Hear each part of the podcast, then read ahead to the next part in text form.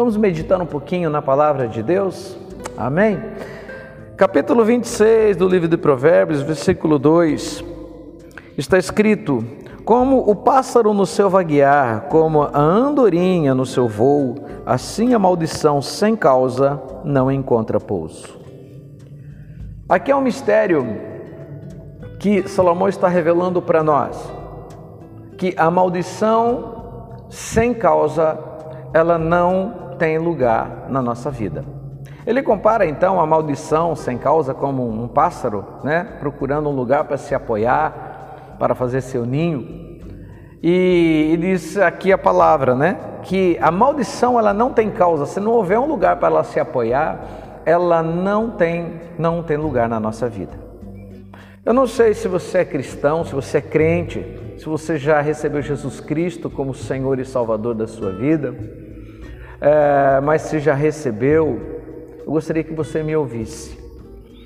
O dia em que você aceitou Jesus Cristo, que você reconheceu os seus pecados, que você se arrependeu dos seus pecados e você aceitou o sacrifício expiatório de Cristo lá na cruz do Calvário, né? e pela fé você é, é, é, compreendeu né? e recebeu esse sacrifício ao qual ele fez na cruz por você automaticamente nesse momento você teve as maldições, tudo aquilo que era do passado, que era proveniente, eram coisas provenientes de uma vida pecaminosa, eles foram estripados da tua vida. Todas essas coisas foram estripadas da tua vida. Né? O sangue de Jesus Cristo tem poder para nos salvar, para nos perdoar, para nos salvar e para quebrar toda maldição. Às vezes eu vejo pessoas indo aos cultos nas igrejas, cultos de quebra de maldição. Meu amado, quebrar a maldição, a maldição só pode ser quebrada através da nossa conversão, através do aceitar a Jesus Cristo como Salvador e Senhor. A Bíblia diz lá no, no livro de é, Isaías, no capítulo 53, que Jesus se fez maldito no nosso lugar lá na cruz. Lá na cruz, ele levou todas as nossas dores e diz que pelas suas pisaduras nós fomos sarados. Então, o que Isaías estava dizendo?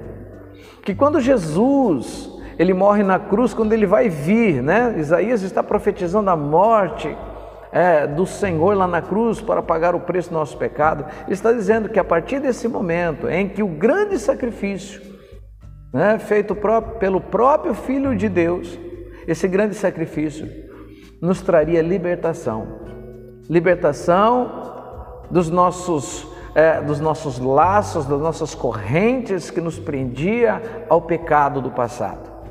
Então, se você já recebeu Jesus Cristo na sua vida, você é um crente de verdade, você teme ao Senhor, eu quero dizer para você, não tenha medo de maldição, porque a palavra de Deus também diz que praga alguma chegará à tua casa.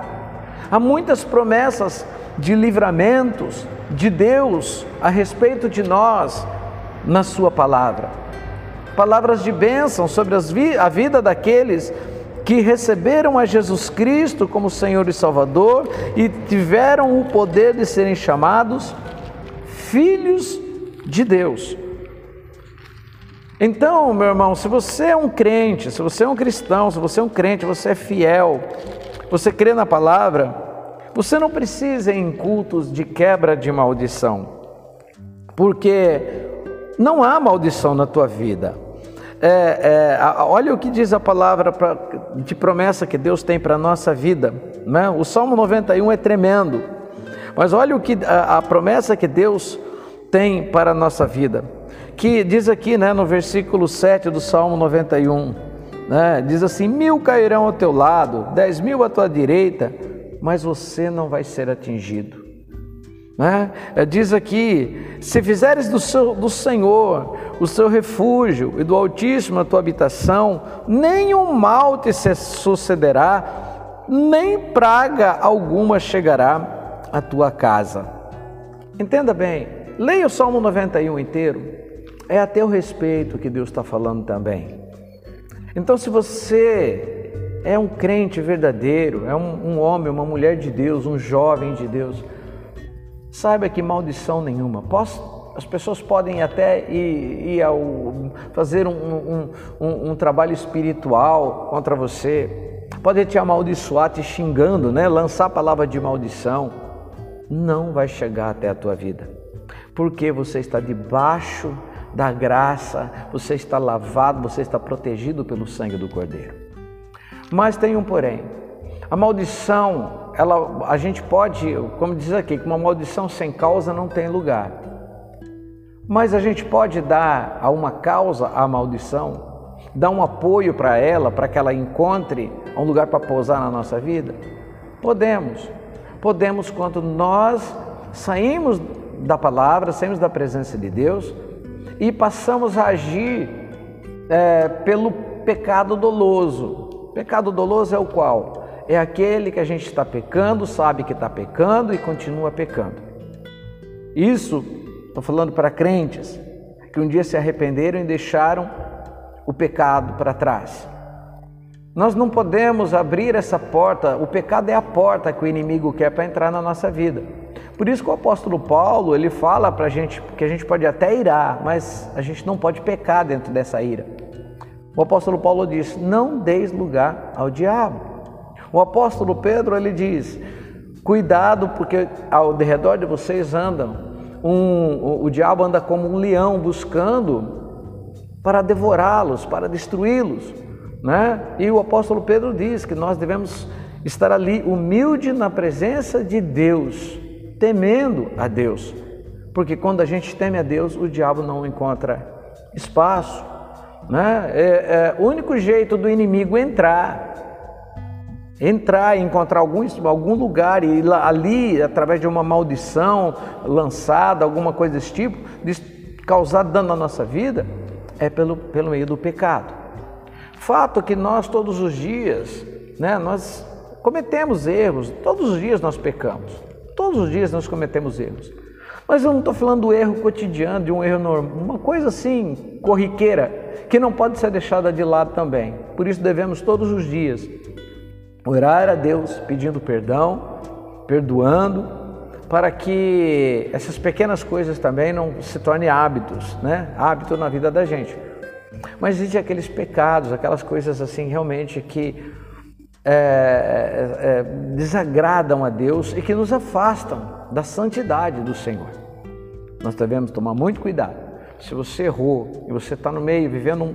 Você abriu a porta para o inimigo, você está sentindo sua vida financeira sendo atacada, sua vida familiar sendo atacada, você está vendo algumas coisas na sua vida que não está bem, sua vida espiritual. Dá uma olhada se você não cometeu um erro, se você não abriu uma porta. E se você perceber, Bota teu joelho no chão, ore a Deus, peça perdão, faz um conserto ali, para que o inimigo não encontre lugar na tua vida. Não se esqueça que o diabo não é uma figura apenas alegórica dentro da Bíblia. O diabo, os seus demônios são seres reais que estão mais perto né, da gente do que a gente possa imaginar. E ele vem, senão, como se diz lá em João, Jesus diz, né, João 10, 10, ele vem para matar, para roubar e para destruir. Então a gente tem que tomar muito cuidado, está sempre vigiando. Jesus disse que a nossa carne é fraca, nosso espírito está pronto, e, mas a gente tem que tomar cuidado com a fraqueza da nossa carne, é ali que o diabo vai tentar. Amém? Mas tem, lembra que João 10, 10, na parte final do versículo, diz: eu vim para que tenham vida e a tenham em abundância. Toma posse dessa palavra, examine a tua vida, fique firme no caminho do Senhor. Se você ainda não recebeu Jesus Cristo como Senhor e Salvador, eu peço a você, vai buscar a direção de Deus, vai ler a palavra, leia 3 João, João 3,16, busque a palavra, entregue a tua vida a Jesus Cristo. Peça a Ele que derrame o sangue dele sobre a tua vida. E toda a maldição, todo pecado, toda a dor, toda a enfermidade da alma do espírito serão tirados da tua vida, porque o sangue de Jesus tem poder para isso. Amém, queridos? Deus abençoe a todos. Fiquem firmes, no caminho do Senhor. Até uma próxima vez, em nome de Jesus.